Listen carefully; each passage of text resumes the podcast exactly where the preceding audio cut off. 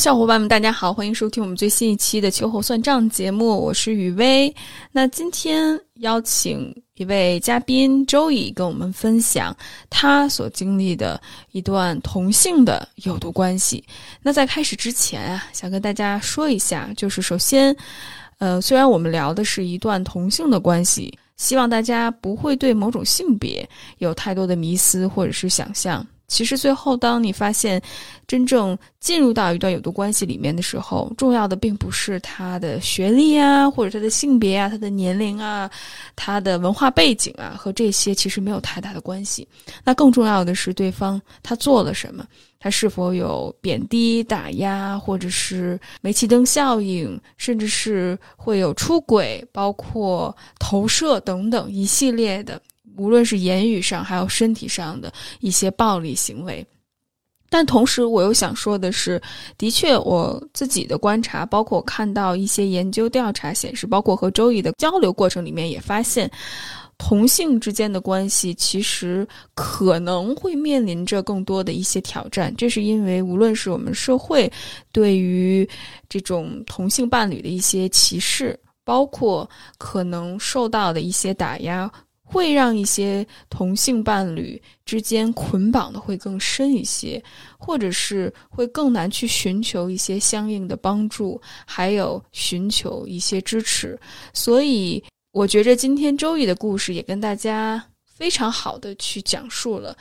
呃，如果你处在这样的一段关系里面，即使可能两个人很有很深的感情，甚至是社会化很好，表面看起来非常非常的，呃，不错，但是也有可能你会遇到一段有毒的关系。所以无论如何，离开是一个可能的选择。这一期的故事分为上下两个部分，上部分更多的是和大家介绍。周易是如何从这几年的交往过程当中，逐渐意识到自己的伴侣是一个有毒的人，以及这段关系破裂的导火索，伴侣出轨了一位在婚姻里面的同性。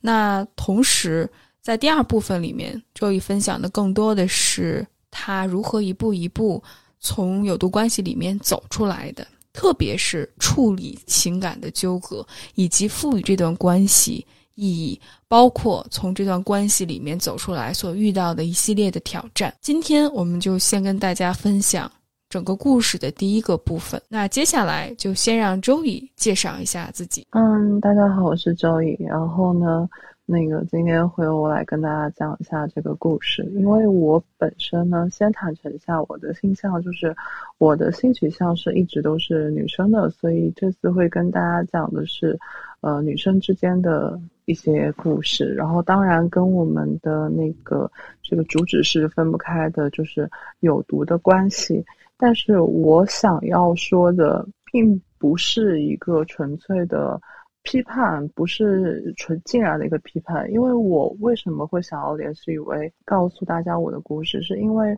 我发现，在有毒关系当中，大家之所以会有挣扎，或者说有呃甜蜜的部分等等等等的，它如此的让人难以自拔，是因为。嗯，是因为它其实是一个就是混杂的过程，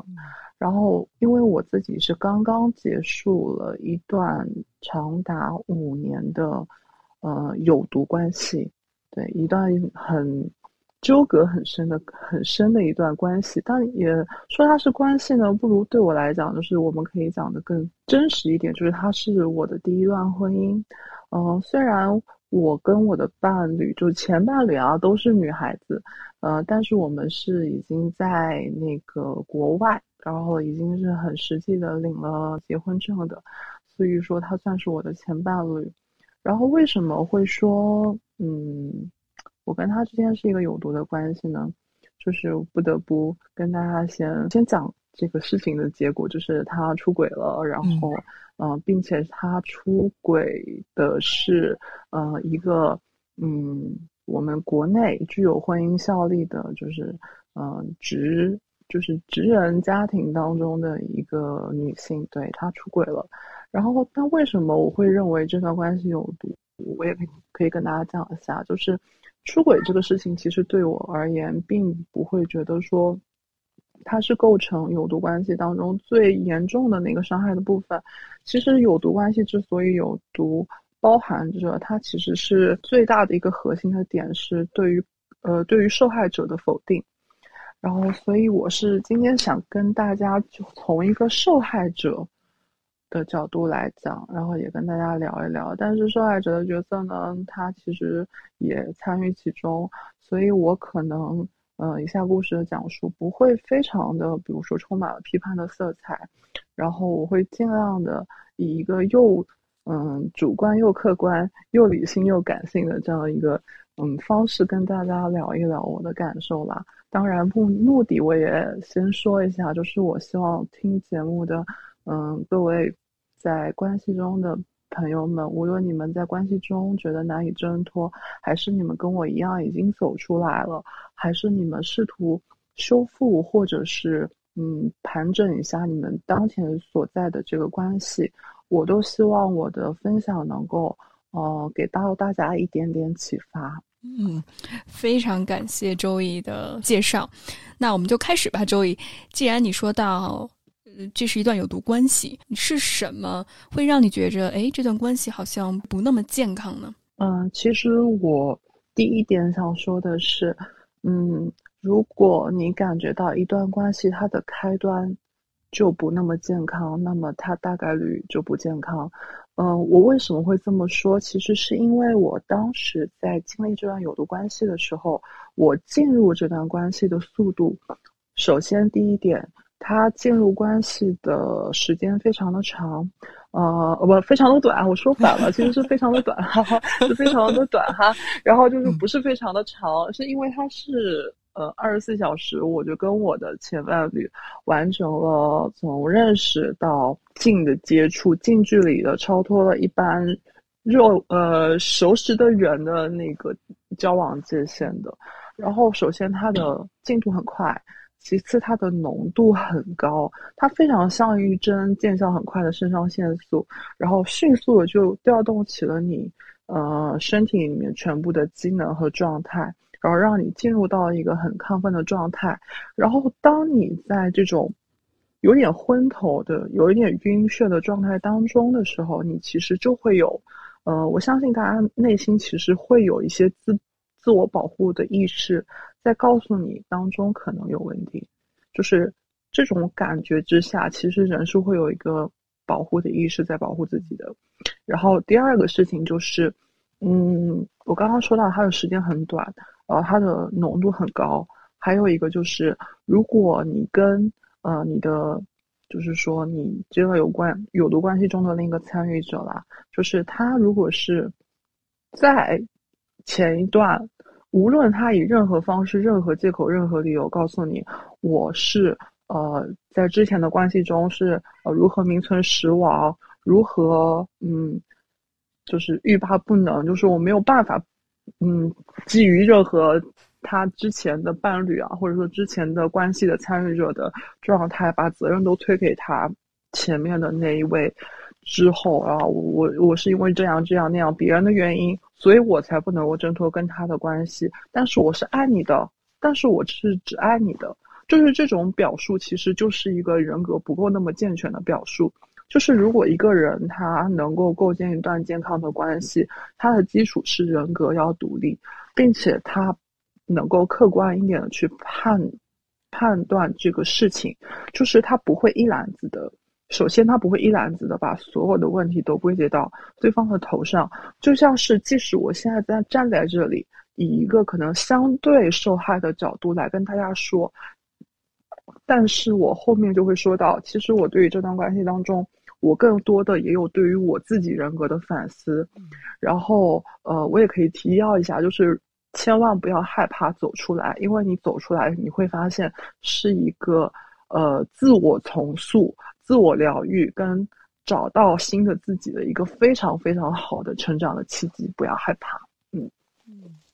哇，非常有力量感，谢谢周一的分享。特别是你刚才提到第一点，就是很快速、很火热的进入到一段关系里面。你甚至提到二十四小时，好像就完成了可能别人或者之前我们之前聊到过三个月、半年的这些过程。我觉得这种前期的恋爱轰炸是有毒关系当中很重要的一个危险讯号。那第二点就是没分干净这一点，我觉得无论是在同性关系里面，还有异性，甚至是婚外恋的这种关系里面，很多人都会。画大饼，就像你提到的这种人格不独立的人，就说：“哎呀，我们已经名存实亡啦，或者是我们只是因为孩子才在一起。那我因为对方甚至可能有一些心理疾病，我没办法放手，他要离开我，或者我要离开他之后，对方就活不了了，就要以死相逼。其实这些都是借口。我觉得一个真正成熟的人是能够为自己的选择负责任的，所以我非常认同周一提到的这两点。”那不知道之后事情怎么样发展的呢？周一，你们两个之间的这种情感纠葛是怎么样继续下去的呢？嗯，其实客观来讲，我跟他在迅速这个甜蜜轰炸之后，呃，二十四小时认识，然后四十八小时决定要同居，然后一周之内我完成了从我自己的家庭，就是原本的住处，迅速搬进了他的住处，跟他开展了一段就是。呃，非常浪漫的，就等于说，在我恋爱荷尔蒙爆棚的阶段，两个人就迅速的，我一分不能够离开你，我一秒钟都不愿意你离开我的视线，然后两个人就住在了一起，然后开始了我跟他长达五年。应该严格来讲，一千七百七十八天对的同居生活。然后呢，我我也可以纵观一下，就是我跟他除了彼此的工作，然后以及一些必要的、无法避免的，就比如说我出差啊之类的这样的一个出行的分离，我跟他几乎是形影不离的，就是五年之内哦是形影不离的。然后我为什么会在话题再回来，就是我为什么会觉得这个关系有毒，是因为。我其实原本是一个比较内向，或者说是呃，本来当时的年纪也比较轻，然后就是社会关系也非常的简单，然后这样的一个我，慢慢的感觉世界越来越小，越来越小，就感觉自己的世界就变成了和他一起去面对，看他想看的世界，取悦他，以他的标准为自己的标准，以他的习惯为自己的习惯。对，然后当然这个事情我们就先往后稍一稍，我先跟大家提个要，就是嗯，刚刚嗯，刚刚有人问我啊，就是说我们然后怎么样呢？然后呢，其实就是嗯，当然我我跟他无可避免的，就是说聊到了他跟他还没有分干净的这位女孩子，当时他会不断的告诉我，这个女孩子做了非常多呃极端的事情。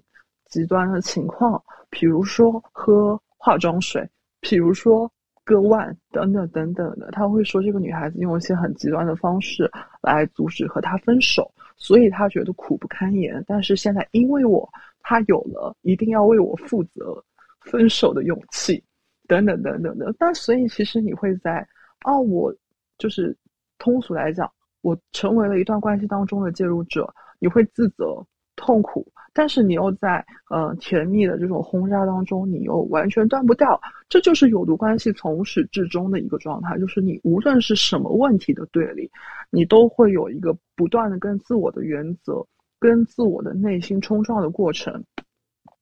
然后呢，我跟他有一个非常标志性的事件，这个事件呢，可以说说出来，我觉得就是通俗来讲啊，就是电影都不敢这么演。就是很有戏剧冲突的一个角一个桥段，就是我跟他一天晚上，正好在就是家里休息，是凌晨的两点多钟，当时我跟他已经同居了，然后两个人就在一个非常甜蜜的热恋的阶段，然后就是很快乐啊，就是你会感觉自己头晕脑胀，昏了，直到什么事情是突然间就是他捂住了我的耳朵。就是一定要注意这个细节，就是他捂住了我的耳朵。当然，当然很明显，我肯定是能听得见，但他捂住了我的耳朵。他为什么捂住我的耳朵？是因为那个女孩子，就是他当时还没有分手的这个女孩子，从呃，并不并不是很近的一个城市，因为他们是异地恋，然后直接来到了我跟他所在的这个城市来找他，来找他对峙。因为他就会觉得说这个女孩子，嗯，就会说那个，嗯，叫她 Doris 好了，就是 Doris 可能就会说，哎，你是不是有了另外一个人？因为女孩子嘛，强大的直觉，她会觉得你一定是有了谁，所以你才会这么决绝的跟我分手。他就在门外显得非常的歇斯底里，显得非常的愤怒，非常的，先是愤怒，我能感觉到他是先是从愤怒、质问、痛苦，然后甚至他还带了一些礼物放在我就是我们的门口，我跟我前伴侣的门口，想要取悦他，就是说我给你带了你最喜欢的什么。你能不能够求求你开门见我，变成了恳求、请求，然后崩溃哭诉？就是你能感觉到一个女孩子在门外这样，我就会认为，因为我自己当下的一个主主张是，我很愧疚，我也觉得很矛盾，因为这非我的本意，我的原则就一直在不停的冲撞我的内心，我就会认为无论如何，我应该要为这件事情承担一些责任。我就跟我当时的伴侣，就是跟呃叫他西门好了，我就跟西门聊，我说我说我说西门，这个事情要不要呃我们打开门请他进来坐一坐？因为当时是天气也比较冷，我说你需不需要邀请他进来坐一坐？我们至少聊一聊，把这个事情聊开，然后这样的话，对方知道了一个真相。嗯，你就不会那么痛苦，然后也可以，呃，需要我们承担什么，我们就尽力的去承担，因为我觉得这是我我做事的一个方式，也是对别人对自己，就是我做错了事，或者对呃，或者说我的前伴侣做错了事，让对方这么痛苦，我认为我自己充满了责任，我需要去担负起这个责任，我甚至做好了，对方可能会。攻击我，无论是言语还是其他的层面，我认为这是我，虽然我不知情啊，当时就是承受的代价，我认为这是没有问题的。嗯，这也是我为这段关系就是做的第一件事情，就是付出一定的代价。当然没有，因为嗯，当时的我的就是前伴侣就是呃 Simon 同学，他就是会说啊，你不要管了。你你闭上眼睛，你好好睡觉，然后我来处理。那你其实，在你的原则啊，或者说脑子里面都想得好，但是对方捂住你的耳朵，诶，对方会说，你不要管了，我来处理，等等等等，这样一些可能看似充满责任与担当的话，会让你觉得迷惑。但是其实他也的确也没做什么，他只是给那个女孩子，呃，就是打了个就是车。就是跟那女生说：“你不要这样了，没用的。然后我给你打个车，我给你开一个酒店，你今晚好好休息，然后你明天就回去。我们不可能了。”在当时，其实我就会有一种诡异的滤镜，就会觉得：“哦，他好负责哦，他对他前任都已经能这么负责，那么他对我一定也能更好，也能更负责。他果然是一个非常靠谱的人。”但是又会很矛盾的，就是。我总觉得哪里不对，当时我就是有一个非常非常直接的感觉，就是这种感觉已经强烈到我在这么复杂的情绪下我都无法忽视，就是有一天我会成为门外那一个。当时这个 red flag 就在我心里高高的竖了起来，伴随着我的甜蜜，伴随着我的原则的冲撞，伴随着嗯非常多的。奇怪的情绪，因为我其实是一个性格相对平和的人，我很讨厌冲突。我面对这种很激烈冲突的场面，我就会本能的想要化解它，就是以各种形式化解它。我不会想要就是说增加增加冲突怎么样的。但我就是当时就是很多情绪糅合在心里，但是不知道为什么，我就是铭记了那一刻，有一天我可能是门外这个的感受，就是直觉。当然，我也再提到一下，就是这个感觉，就是在五年后，我获得了，我获得了，就是如我所想的那样，就是他真真实实的实现了，我成为了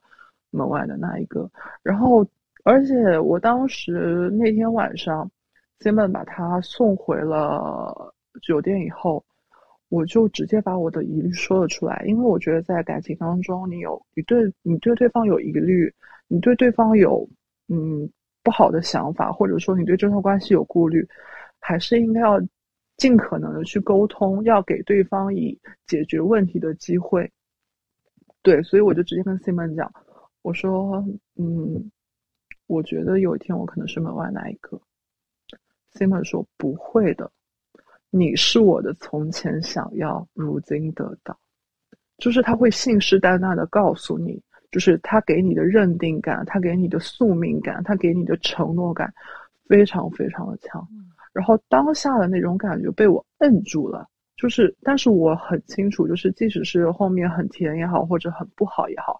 就是当下的感觉，我知道我是暂时抑制住了住了它，但是这个疑虑如果真的被打消了的话。并不会说到现在我都如此清楚的记得当下的感受。我觉着你的直觉真的好强，即使在可能最被恋爱轰炸的那个阶段，可能恋爱上头的那个阶段，你那种内心深层次的那种不安或者是恐惧感，你一直在提醒着你，可能真的有一天在这段关系里面会遭遇不测。就是除了这件事情，已经足够是一个。很大的 red flag 了，还有一个事情就是，当然也跟这位呃这位在门外的这个小姐有关，是因为呃他当时意识到了，就是 Simon 应该有别人了，就或者就或者有一个我，他就开始在各种社交平台上对我轰炸，然后给我发很多小作文，就是显得非常的。疯狂，但是我当时看他写的小作文，当然也会伤心，也会难过，但是我就是会有一种本能的同理心，因为都是女性，所以我就会有一些我的同理心，我会觉得没有关系，虽然我痛苦，但是我觉得我可以承受，但是我会希望是我跟 Simon 一起去面对这件事情，但是至始至终。Simon 对于对方发一些小作文来刺激我，或者是让我感到痛哭跟难过的行为，他至始至至终都是以置之不理的，就是他不愿意承担任何感情中会让自己带来不舒服跟痛苦，或者说他是逃避责任的，这是第二个 red flag。然后第三个是在发生我跟他真真正正。就是说，进入到了一个同居的感情的平稳期的时候，呃，因为个人习惯的问题，我本身是一个就是比较随性的人，我不喜欢刻意的去，就是说，嗯，一定要所有的东西都，呃，非常干净整齐，就是像那种呃五星级套房那样都非常停当。当然，我很爱干净，我就是喜欢一个比较，呃，natural 的状态。比如说，我下班回来我很累了，我就愿意把。衣服先往沙发上一扔，但是 Simon 是对于衣服往沙发上一扔的的一分钟都是不能忍耐的，他会觉得你下班就应该先把衣服挂起来，等等的，就是一些无伤大雅的生活小事。但是 Simon 那时候就会直接跟我讲说，我已经忍够你很久了，你滚吧。就是即使在前一秒他还在跟我讲我们以后要有我们的家这种情况，下一秒也会因为就是这些问这。问题当然最主要的还是我衣服喜欢往沙发上扔这个问题，会对我说：“你滚吧，我不要跟你一起住了。”就是他的情绪总是显得非常的，嗯，不那么稳定。就是对，但是他又很有意思，他经常会说我的情绪不稳定。当然，我也从一个情绪不稳呃稳定的人，到了关系的中期乃至后期，我也变得非常的不稳定对，所以这也是有毒关系的一个很大的特点，就是它会让你。打首先打破你的原则，破坏你原本的知识框架，然后不断的试探你的底线，最终再去侵吞你性格当中可能本身稳定的部分，然后并且它就是一个 gaslighting 嘛，就是他说其实是你不稳定啊，你有多不稳定啊，就是其实明明不稳定的是他，是他导致的你的。不开心，然后那我们嗯就按着 red flag 往下说，就是除了这个事情之外，还有一个比较严重的事情，就是他在关系当中其实概述啊，就是曾经有不止一次的暧昧，就比如说跟一些呃就是遇见的人有一些超过了尺度的。嗯，或者说是擦边吧，可以这样讲，流行的词比如说擦边的一些暧昧的对话。当然，在就是被我发现之后，我会极力的否认，他会觉得是你，你看这又是一个 gaslighting，就是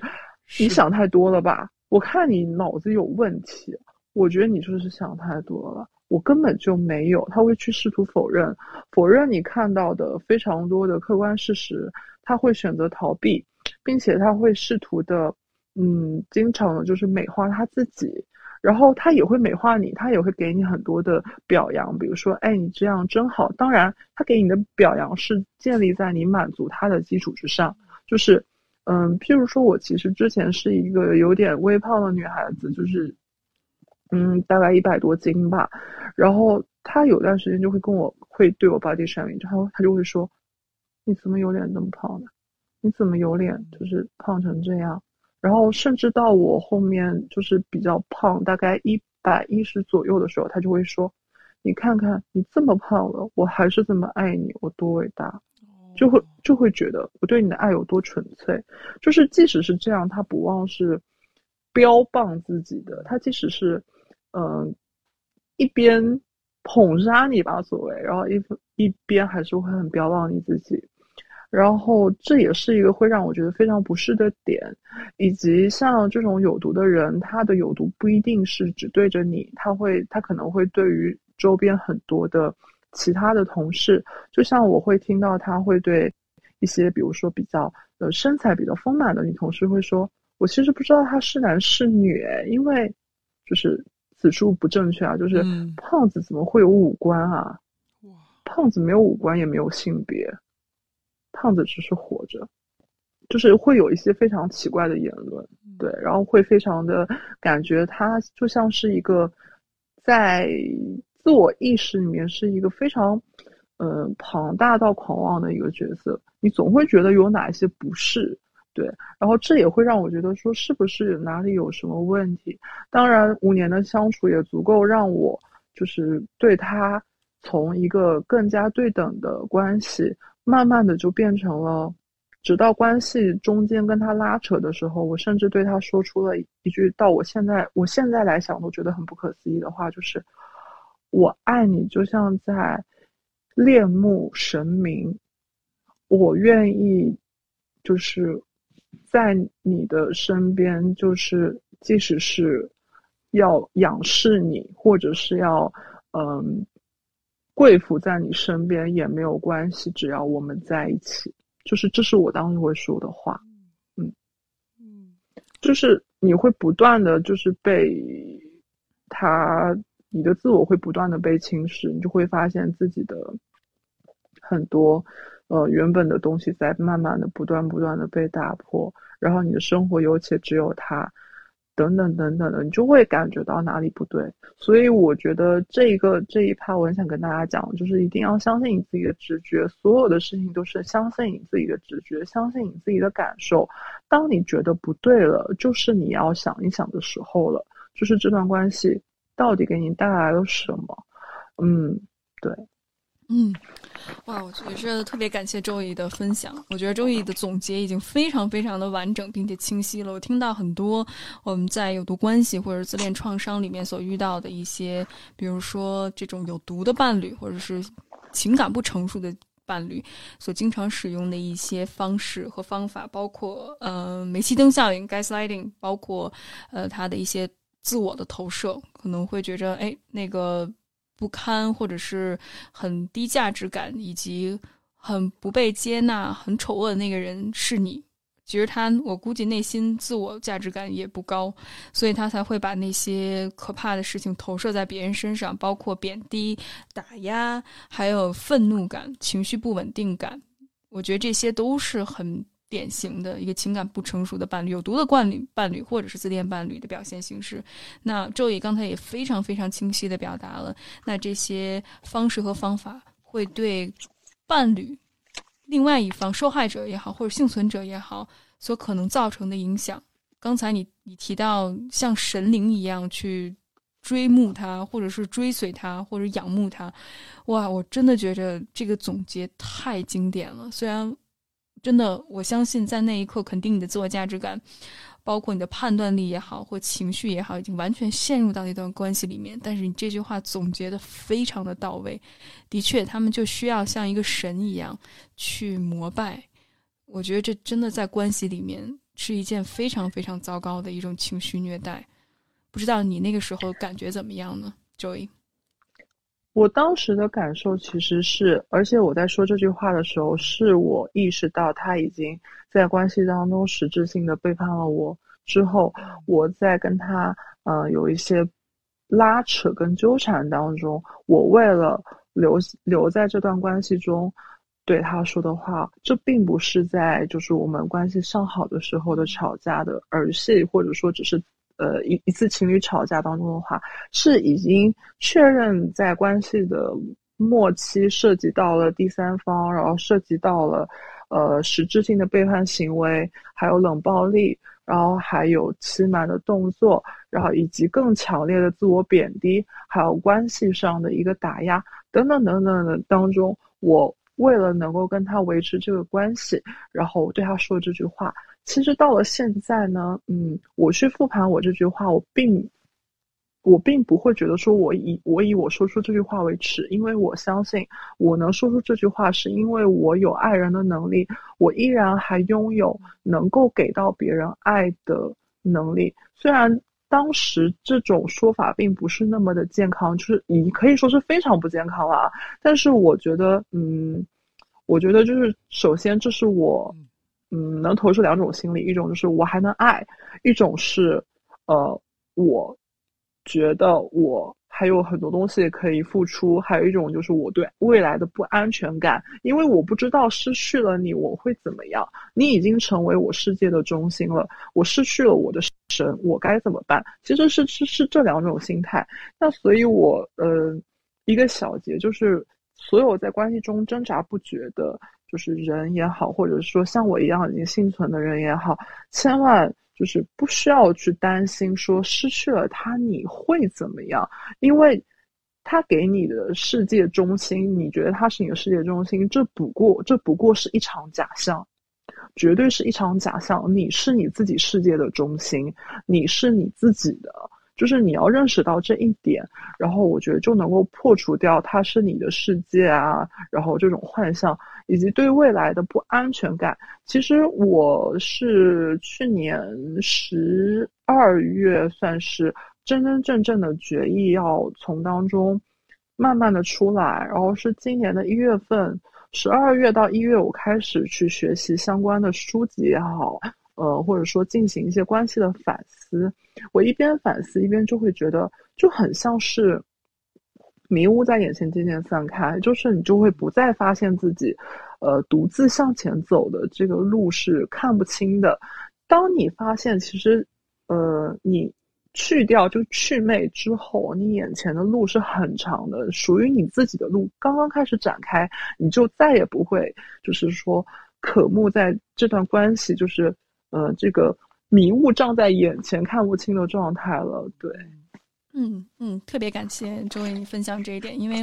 我也感觉到很多可能现在有多关系的小伙伴，他会因为自己之前说过什么、做过什么而感觉到羞耻。那这种羞耻感其实会消耗自己的情绪，包括能量。让自己可能觉着没有办法面对，甚至可能会重复现在这段关系里面没有办法走出来。但是刚才周易的分享，我觉得也非常的重要，提醒了我们，就是当你陷到这段有个关系里面之后，其实背后的原因是很复杂的。那某种程度上的确可能可能因为你比如说有讨好的部分，或者是有脆弱的部分会被有毒伴侣利用。那同时其实也说明你有爱的能力。你能够付出，你能够去给予他人，你有奉献的这种精神。当然，我相信这个东西确实是需要一个边界感，但我觉得起码你是有爱的能力的，你是愿意去付出的。我觉得这一点特别的重要。我们能能够就是多元的看待这个问题，而且我觉着我也特别想提到的，就是不要太多的责备自己。我相信，如果对这个议题不太了解的小伙伴，会陷入到比如说，哎，是不是我原生家庭的问题，或者是我人格方面有些缺陷，甚至是我会不会有一种这种 codependency 的这个问题，就是可能是关系上瘾的这个问题。但其实我觉着，其实通过刚才周瑜提到的，无论是去了解相关的知识，包括寻求一些帮助，甚至是去和相关的小伙伴去聊这个议题的时候，你就会发现，当你有一定知识的时候。你会更好的走出来，但是如果你不知道什么是自恋创伤，或者你不知道什么是有毒关系，你可能会深陷其中，甚至是会深陷这种自我责备的这种循环里面。所以自救，包括不去责备自己，去看到事物的复杂性，去接纳自己的情绪，我觉得这一点非常的重要。周宇继续。嗯，是这样的，就是我这里有一句话，就是很短，但是送给大家，就是呃。就是需要自救，但不需要自省，这是 step one。这句话是来源于什么呢？是来源于另外一个在有毒关系当中，嗯，就是的人，就是我跟这个朋友跟他交流沟通，因为他当时也在一段有毒关系当中出不来，然后我一边跟他沟通，一边我自己自然而然的就告诉他这句话。后来他告诉我这句话给了他。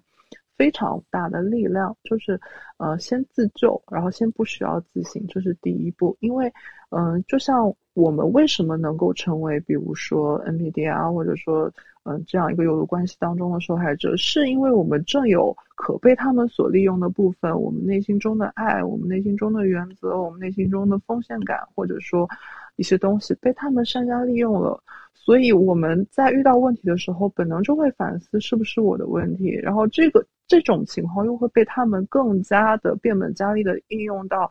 比如说，嗯，责任的推卸，然后比如说就是进一步的打压，然后或者说是所有的问题都是你的问题，我的错也是你的问题，他们会很容易用这样的逻辑把你绕进去，这是一个很容易就能破的逻辑，就是你的错就是你的错。你错在哪？那就是你错在哪。我固然有错，我固然也有一些做的不够好的地方，但你要想清楚这个责任就是明确在哪里。就是一个不恰当的比方，偷，我偷了一个什么东西，当然不恰当啊。偷了什么东西，跟我杀了一个人，不可能是同罪的。对，就我可能因为。一些原因，比如说我我实在走投无路怎样，但是我不可能就是去杀人，或者说这样，就是罪过有轻重。一段关系错了，肯定不能够全是一方特别有毒，或者说怎么样。两个人能够在一段关关系当中，呃，相互支持着，就是存续一段，那必然是双方的供求关系很稳定。就是我内心可能也很缺爱，然后我也很渴望一个家庭，那。这种需求感也会被利用，然后他也能够满足到我，然后我也能够满足到他，所以供求关系稳定是一段不无论是有毒还是说一个非常良好的关系当中，这都是一个呃一个一个一个规律。但是我觉得就是是呃在这期节目里面，我更想跟大家分享的就是，嗯，一定要先自救。自救的第一步就是你能够慢慢的分清楚什么是他的错。对，到底哪些东西真真正正的是他的问题，而不是你的问题？只要你停止，先停止自我责备，那么你就打开了就是新的一页了。然后，当然就是今天这个故事，为什么我要说出来？是因为我一定要跟大家可能花稍微长一点的时间讲一下我跟他关系的，就是说最终的这个导火索是怎么回事。是因为呃，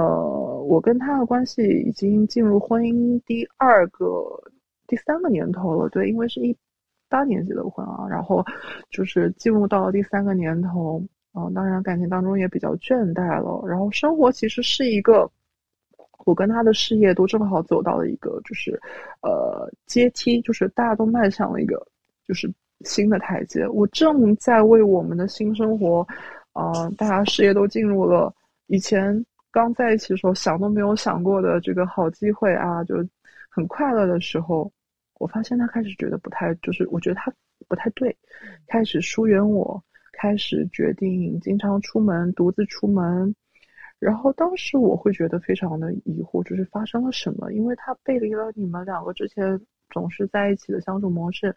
啊，但是他会告诉我，我觉得不对了，我跟他讲，我说你怎么了？发生了什么事情？你可以告诉我。但是这就是 gaslighting，我觉得不对了，告诉他，他就会说，你想太多了吧？没有什么事情啊，我只是想出门而已。你总不会连我的个人空间都不肯给我吧？你这也太过分了，等等等等啊。就是他就会又把这个错又往你身上推，那我就会觉得，嗯，那对，那你去吧。当然，问题就在这里，慢慢的就开始变得扩大，然后直到有一天是发生了这样一件事情，我，呃，出差了之后回到家里，嗯，他那天晚上第一次出现了，就是我我我回家之后发现他不在家。然后我在想，他应该是刚入职没有很久，所以好像也听他说过了，就是，呃，今天晚上会跟新同事们一起聚餐，告诉过我，所以我就先洗漱，然后再准备先休息，一边休息一边等他。内心啊就很讽刺的是，当时的我内心充满着对未来新生活的憧憬。我在想，我那时候在听一首我跟他都很喜欢的情歌，我内心就很沉静的在想。我跟他真的就是灵魂的契合，就是人生的伴侣，我自己觉得非常的满足，是这样的一个状态。然后当时我发现他很晚了，就是异常的晚，凌晨一两点的话没有回来，我就担心他喝醉了。我内心就在想，啊，那是不喝醉了？那我可以去接他。开始打电话不接，打电话不接，然后终于接了，人也回来了。但是他看我的那一眼，我到现在可能都能记得那种眼神，就是非常的冷漠，就是非常的冷漠，前所未有的冷漠。可能看陌生人都不会有这么冷漠的那种，嗯，没有爱意的眼神。我就问他，我说发生了什么？他说没事，你先去休息，然后我一会儿就洗漱完就上来。哦，然后我说好的。结果他就这样消失了。我只是觉得他可能洗漱的太久了。然后呢，我就很无望啊，我就觉得啊，发生了什么事情？因为他完全超脱了我既往的行为逻辑，太异常了。我就开始疯狂打他的电话，各种渠道找他，全部都被挂机。然后，当然当下的我是第一反应都还不是说觉得就是说发生了什么对不起我的事情，我是觉得他的人身安全是不是他在新公司。遭受到了委屈，是不是有人欺负他了？我那个时候甚至一边找他，一边无名火，就在想说，啊，要是谁敢欺负他，我一定要一边安抚他，一边跟他讲，没关系，我要你。就是当时你脑子里面是这种很奇怪的思绪，你压根不会觉得是他的错，你压根不会觉得他出了问题，就可见我对这段关系真的是非常的信任的。对，然后我就开始找他。最后，在我很慌乱的找的过程中，他回来了。他突然出现了。我问他去哪了，他也不告诉我。他说我回来了。当然，这个事情就结束了。我怎么问他？我说你发生了什么？怎么样？他不肯告诉我。他只是看着我跟我说：“我想要一点自己的世界。”很认真的说。我看他的眼神，因为已经非常冷漠了，我就在觉得是不是发生了事情，他真的需要一点他自己的空间。然后我说那没关系，我说好的，那我就先，因为我跟他的就是是独立的产产权财产非常独立，所以我在附近也有自己的房子。我说没有关系，那我今晚就先去我自己的房子那里睡，把空间留给你。我虽然不知道发生了什么，但是你告诉我你需要什么，我可以先给你，我给你想要的东西。我就非常。呃，一边安慰他，一边开始。虽然我我我其实内心很伤心很难过，但是我不想带动他，所以我把眼泪啊什么全部都收起来了。我就强作理性镇定，告诉他没事的，没事的，都会好的。然后那我就先去呃旁边休息了。然后你有事情打给我，嗯，然后我就这样离开喽。然后我都已经在路上了，想到他今天晚上有喝酒，而且他有一点头痛，就容易头痛。然后宿醉会头会疼，我就下楼给他买了解酒汤，正准备给他送回就是住处，发现他人又消失了。就是我回到家里找他，他又消失了。对他就是一个很奇怪的行踪，就当天晚上就感觉是很多的东西，他突然间从冰山底下那个冰山忽然间就出现在你的面前，就有点猝不及防。嗯，当然，接下来的事情就更加的离谱了。他就跟我讲，他说你可以搬出我们共同居住的地方了，你可以搬出我的房子了，因为我想要自己的生活。我觉得我想要的生活不是这个样子的。哇！甚至他，甚至他跟我说，他说的是，你不要担心，我没有想要跟你分开。相反的，他还是哭着跟我讲的。相反的，我非常爱你，只是我不再喜欢你了。原话，我非常爱你，只是我不再喜欢你了。我我希望我们两个分开住，是这样的。我希望我们两个都能够有一些自己的空间。我希望你能够，呃，我们总是这样住在一起，太亲密无间了。你对我不再构成吸引，嗯，所以我不喜欢你了。但我还是希望我们能够二次吸引，二次恋爱，就保持距离，有空约会，然后我们再能找一找当时我们就是。甜蜜轰炸的那个时间，我们把爱找回来，就是完全之前，周周易就是没有任何预兆，然后你的伴侣就从一开始你觉着你们两个终于迈向新生活了，到突然间急转直下，然后对方就说我还爱你，但我不喜欢你了，然后我们保持距离，然后让我们重新再恋爱，就好像就是特别突然，是吗？对，就是在我看来写的非常突然。当然，复盘过来并没有那么突然啦。那我就说一下我当时的感受。我当时就是又急又慌又伤心，手足无措，不知道发生了什么。但是我选择按下一切。我告诉他，我甚至当时不知道他出轨的事实，我依然全心全意的相信他。我说好，我说大概是我们真的贴得太紧了。我说没有关系，那我就搬走。然后把你的世界留给你，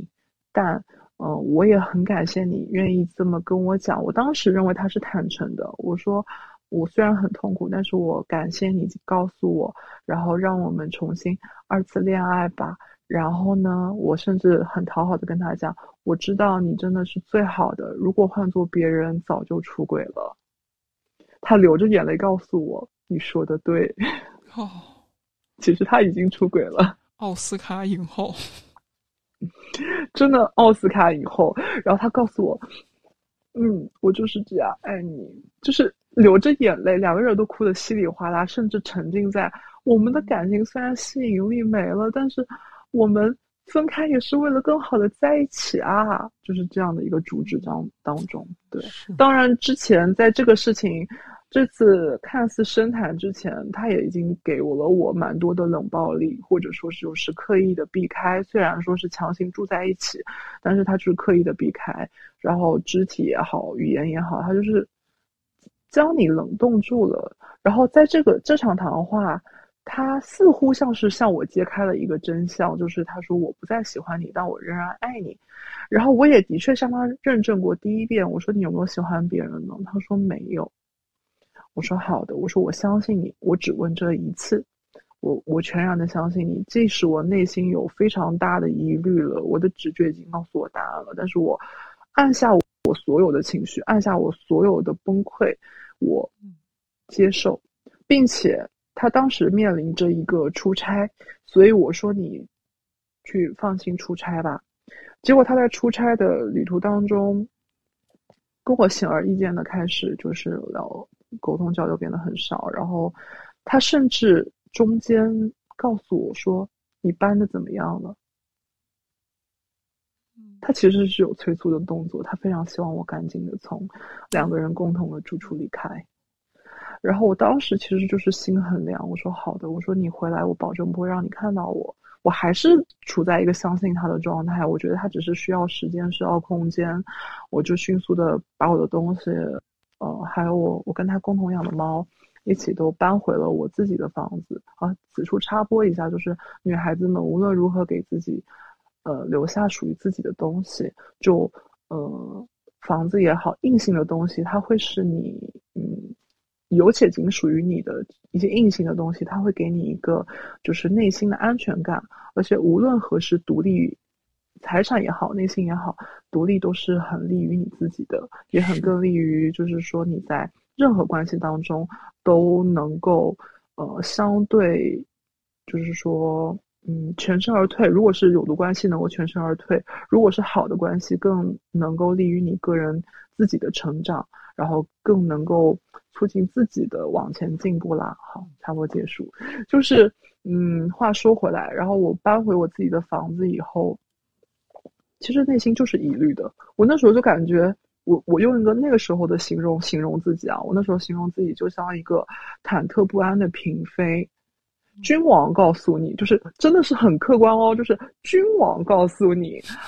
嗯，爱妃没事的，我去去就来，有空朕有空就来看你，你梳好，你梳妆打扮好，等朕来看你。然后那每次他说我来看看你爸的时候，我就会紧张。把我的家里理成他喜欢的样子，把我自己打扮成他喜欢的样子，然后甚至买我知道他喜欢但我并不喜欢的衣服、裙子，化他喜欢的妆，涂他称赞过的口红，以迎接他的到来，全副武装。然后就为了这次能跟他的接触，虽然他都已经不留宿了，只是来匆匆见我半个钟头，而且我都能感觉到他在严重的。排斥我，但是责任感或者怎么样东西使然他来看一看，良心召唤他来看一看，然后他就来看看我，然后就很快就走了。但是我那个时候又有一个感受，就是尊重自己的感受，就是我在准备忐忑不安的迎接他的时候，我问自己：你快乐吗？我发现我不快乐，紧张、害怕、恐惧，被抛弃。我知道见到面又会被留在这里。的抛弃感、关系的拒绝感笼罩了我，反而在他跟他关见面以后，就是他走了以后，呃，关上门那一瞬间，我无数次的就是靠在墙上，顺着墙滑下去，就是无力了。我感受到自己居然伴随着痛苦的是释然和放松，就是我知道门关上的那一刻，我可以穿我自己喜欢的 T 恤跟裤衩。我可以穿沙滩裤，我可以不化妆，我可以做我自己，就是它是一个矛盾的状态。然后，所以这样的关系又持续了一段时间，直到有一天，我的直觉就是这个事情没法解释，就是直觉。中间我在拉扯的当中，内心充满疑虑。他甚至陪我过了一个生日。生日的当天，就是他，嗯，怎么讲？可能真心真意，但是心不在焉的陪了我过了一个生日。因为我跟他的关系也可以算是，就是同性的感情中间，算是相对来讲社会化做的比较好的。就是我们不拿成不成功或者说什么，虽然就是可能会有这样的这样的说法，但是我。不觉得就是什么就是成功的，是我跟他的我跟他关系的社会化做得很好，就是我们的朋友、我们的家庭都对彼此都是非常高度接受的，然后我们的关系也是接纳度非常高的，无论是朋友还是家庭还是社会啊，都非常的好。然后呢？所以，嗯，甚至于他在不断的就是冷暴力我，或者说是企图欺瞒我的过程当中，我没有向任何外界投射出我需要帮助这样的信息，因为我会觉得我想要维护他的面子。我知道，呃，他对自己的人设有极高的要求，比如说我得是一个，呃，就是好看的、外在优秀的。有房有车的，有猫的，有成功的婚姻，并且有稳定的感情的一个人，嗯，他会愿意就是有很多的人设放在身上，所以我会觉得我不愿意跟朋友倾诉，我很多东西都是自己在承担，因为我觉得就是会觉得嗯没有关系了，那我要保护好我们的角色，我也要保护好他，还是会有这样的东西在规训着我。后来，呃，那个生日，反正当天晚上发生了一件有点厉害的事情，就是生日嘛，按道理来讲应该要一起过零点的，也说好了是要一起过零点。我说你在我的住处陪我一起过零点吧，之前都答应的很好。到了十点多钟，十一点吃完晚饭，他就一定要走。我说你何苦再走呢？我说你都说好了，你能你就不能够再。陪我吗？我甚至说出了你可以先回家，十一点五十五分你再过来找我。然后你十过了十二点，十二点零一分再走你也没关系。我那个时候甚至把底线放到了这么的低，我说你这样我就已经觉得满足了，你不需要在我这里停留太久。对，甚至是这样的一个态度，但是他依然不愿意。当时我就是内心的疑惑已经冲破了我的内心跟胸腔，但是我说不出来，就是已经到了一个。嗯，山穷水尽的内心很枯竭的状态了。后来他还是离开了。在我生日过去之后，又持续了这种僵僵持的冷暴力的欺骗的状态，坚持了一段时间。呃，是去年的八月底，有一天晚上我都已经休息了，但是我真的不知道是什么力量。就是告诉我，他说你现在快去找他吧，就是一种很奇怪的直觉，就叫直觉好了，就是直觉告诉我你快去找他，你困惑了这么久的事情有一个答案了，就在今晚。于是我非常迅速的就去找他了，虽然当中在这段期间我无数次敲他的门都被他拒绝在门外，无数次打他的电话都会被他拒接。嗯，这就印证了我刚开始说的那一点，就是总有一天我会是门外那个嘛。然后，所以当天晚上我就觉得说，无论如何我要去揭开这个真相。当然，我内心的直觉很多的感觉已经告诉我真相了，我只是想要印证它。中间在僵持的过程中，他就会不断的把罪责推到我身上，会说你已经失去了光彩，你不再美丽动人，你先找到你自己的光彩，你先找到你，就是说。吸引我的点，我们在才能够恢复到以前的状态。他就会不断的说是我的问题，说我情绪不稳定，说我等等等等的一些罪责，不成熟等等。然后到了那天晚上，我跟大家形容一下那个 drama 的场面，就是我不断的敲门，然后呢，我听到里面有电视的声音，我听到里面有人的声音，但是我听不太真切。然后，但是我直觉就是告诉我，今晚我。我不能再像以前任何一次一样被拒绝在门外，然后自己回家。我一定要找到这个答案，我就不断的敲门，直到我给他打电话，他中间其实就在跟我讲说周末再说，周末再说，直到他的电话被另外一个女孩子接了起来，当然就是屋里这一位，然后这一位就是这位我们叫叫他什么呢？就叫丽丽好了，就是。被被被丽丽接起来，然后丽丽就会跟我说：“她说你好，她说对不起，她说我我知道我听到你哭了，她对我讲的一句话，就是对不起，我听到你哭了，你进来吧。我知道他就是里面那一个。我那一瞬间，我跟大家真实的反真实的反馈，我不是痛苦，不是不接受。”相反的，我非常的接受，因为它印证了我所有的猜想，并且我感到瞬间的巨大的释然，就是我知道不是我的错，这就是我前面说的那一点，你要明确不是你的错。然后就是这么多的一个情况，其实当下我是非常坦然，甚至是释然的，我是 OK，我知道我终于等到了那个我想要的答案。我就，我就看到那个门，那个熟悉的，我已经开了无数次的家门，第一次有其他的人在我面前打开，里面的桌子、椅子、沙发、茶几、电器，因为我的前伴侣他是一个动手能力不行的人，所有的我为他，我为了他能够省五十块的安装费，很多家具都是由我自己亲手拼装的。就是里面的所有陈设，其实都要么有我动手的痕迹，要么就是我跟他一起选择的，就是都有我跟他很多的故事啦。然后我觉得第一次看到这个门在我面前这样，就像一个静止的漫漫放画面打开，然后我看见他们坐在沙发上，一人一头，对，当中也的确是隔了一个位子。我客观来说，我看到事实衣冠楚楚，没有发生什么事情的样子。然后呢，我就问我说：“好了，我说你们可以说了，我一没动手。”二没咆哮，三没崩溃，我径直的走到那个我做了无数次的我自己跟他亲手挑的沙发的那个位置上。我说好了，他们俩一人一边。我说好了，你们可以跟我说了发生什么事情。然后他们俩告诉我，他们今天晚上是来谈分手的。嗯，是不是非常的有趣？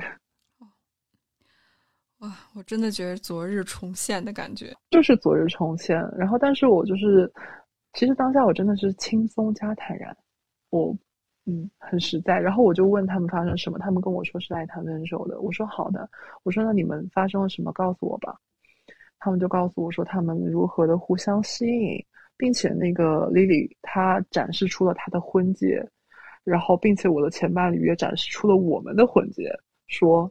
你看，我们俩都戴着婚戒。我们两个如果真的有什么，不会凌晨两点在这个地方看电视。我们就是今晚来互相浇熄对方心中的火焰的。我们来下头的，力证我下头。然后我当时其实崩溃是出现在哪一个点？是我在我我记得我崩溃的点其实是，我就跟他们说，我说好的，我说我大概其实你们也不用说了。无论你们发生了什么或者没发生什么，就是我这里的故事已经结束了。然后我希望你们能够珍惜，因为我也不太清楚对方到底是个什么情况了。我我那时候甚至想过对方是不是已经离婚了。我说那我希望你们能够珍惜并且负责任吧。我就准备离开，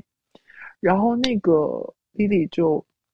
迅速的一把拉住了我。他说你别走，他说你该走的是我，他说该走的人是我，该滚蛋的人是我。我就是那个贱人，就是不断的辱骂自己。他迅速的把我的手放到了我的前伴侣的手上，说：“你们两个才应该在一起，你们两个是最好的那一对。”我就是个贱人，就是开始辱骂自己了，然后之类的。后来我当时情绪就是非常崩溃，我就是崩溃也并不来源于我稳定的感情被破坏了，我是觉得，首先我就这么不配得到一个真相吗？其次，我认为这是一种侮辱。因为我当时的感自我价值就在你脑子里，决定这段关系结束的那一刻，你就会开始回升，你就会觉得我不需要这样一段充满了背叛的关系，这个人已经在此时此刻不值得我，嗯，就是留在这段关系当中了，我就会觉得他这么说对我来讲是一种侮辱。我就说，我当时就看着他们，我就说看着他们俩哦，我就说，我说我不像你们，我说我可怜你们，我就是现在这样一模一样的语气，我现在说话的语气，我说我我说我可怜你们，我说你们两个不知眼足，然后因为情欲，然后牺牲对你们来讲珍贵的人和事。我说不知道，我就问 Lily，我说我不知道你的另一半知不知道，但是我知道你们俩有也有非常稳定的婚姻跟感情。我也不知道你们两个是为什么要有过几次从吃饭、约会才能够堂而皇之的坐在这个位置，堂而皇之的告诉我该走的是我，甚至于态度如此的平等。我说大概也是种种原因吧。我说，但是我可怜你们，因为你们根本就没有爱人的能力，你们只爱你们自己。然后他们两个其实都会一直在跟我讲，他们只是一时上头啊，一时冲昏了头啊，一直都认为，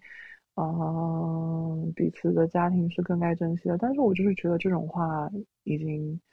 嗯，对我来讲没有什么意义了。然后我就准备离开了。后来李李就跟我说，他说。你能跟我说说你们的事情吗？我在这一瞬间，我其实情绪才突然间就感觉开了，我就认认真真的搬了一把椅子，两把椅子都是我当时跟他，嗯，在这个家庭当中就是亲手由他选择，然后由我拼装的两把曾经属于我和他的椅子，我和丽丽对相对而坐，就像访谈节目一样。我说：“你听我说说我跟他的故事吧。”我把五年的我和他的故事对着丽丽说完了，然后丽丽眼泪就开始往下掉。她说：“对不起。”她说：“我不知道自己损害了这些东西。”她说：“我退出应该还来得及。”对不起。我说：“你不用跟我说这个。”我我的语气又能恢复到现在的状态。我说：“好。”我说：“你不用跟我说这个了。”我说：“我抱抱你吧。”他们很明显很惊愕。我那个时候就真的深深刻刻的，我现在也不后悔我曾经拥抱了他，是因为长达一个多月、将近两个月的冷暴力、忽视、情绪上的否认，等等等等，就是我前任伴侣对我的打压也好，各种欺瞒的、不负责任的行为，然后 gaslighting 等等等等的之后，他是唯一一个，虽然他的角色并不光彩，但他是真真真正正听完我说完了我想说的。听我问完了我想问的，并且他给了我答案的人，所以我真心的拥抱了他。我跟他说：“希望你能想明白，你到底爱谁，你到底想要什么，并且你能获得你想要的，不要因小失大。”我认真告诉他，然后他就看着我。我虽然其实我至今也都不太清楚他到底是个什么样的人，但是，嗯。就当是我，我我只能说这么多了。当然，你说我在跟 Lily 谈判也好，或者说是谈判吧，或者说是聊天之类的，复盘这些事情的时候，我的前任在干嘛？他在把自己灌醉，他在刻意把自己灌醉，他迅速的逃避了这件事情，就正如同他逃避了当时我跟他刚在一起的时候，我前面那一位，他迅速的逃避，在我跟。Lily 两个人，一个受害者，一个施害者，都还能够坦然的面对发生了什么，我们该怎么做，我们最后该如何落地的时候，他选择了逃避，他选择把自己灌醉。他嘴里那天晚上不断的都说了一句话是：“你们都走好吧，你们让我一个人待着，我求求你们，你们放过我吧。”就是大家注意一下，这个 word 是你们。他从来不觉得是他自己的问题，他觉得是两个女人共同造就了他的问题，嗯，造就了他的困境，嗯，这就是一个内在的逻辑了。啊，这个。然后，所以我当时也意识到了这一点，我就当时就非常当机立断，我就跟自己讲，我其实能预料到自己一定会有反复，因为五年当中。说实在的，他带给我的好的东西有很多，比如说事业，比如说一些工作的思路，比如说，嗯，他我也相信他是真心真意爱爱着我，爱过我的，对，就是相处过程中他也是真的爱我的，并且他能他愿意就是说跟我，就是踏入婚姻的那一刻，我也相信他的内心应该是至少在当下他是真的很想要跟我白头终老，携手终身的，所以我们不会，我也不会一般。一竿子打死哈，他对我的一些好的东西，就是说一些客观上的支持，或者说情感上的帮助。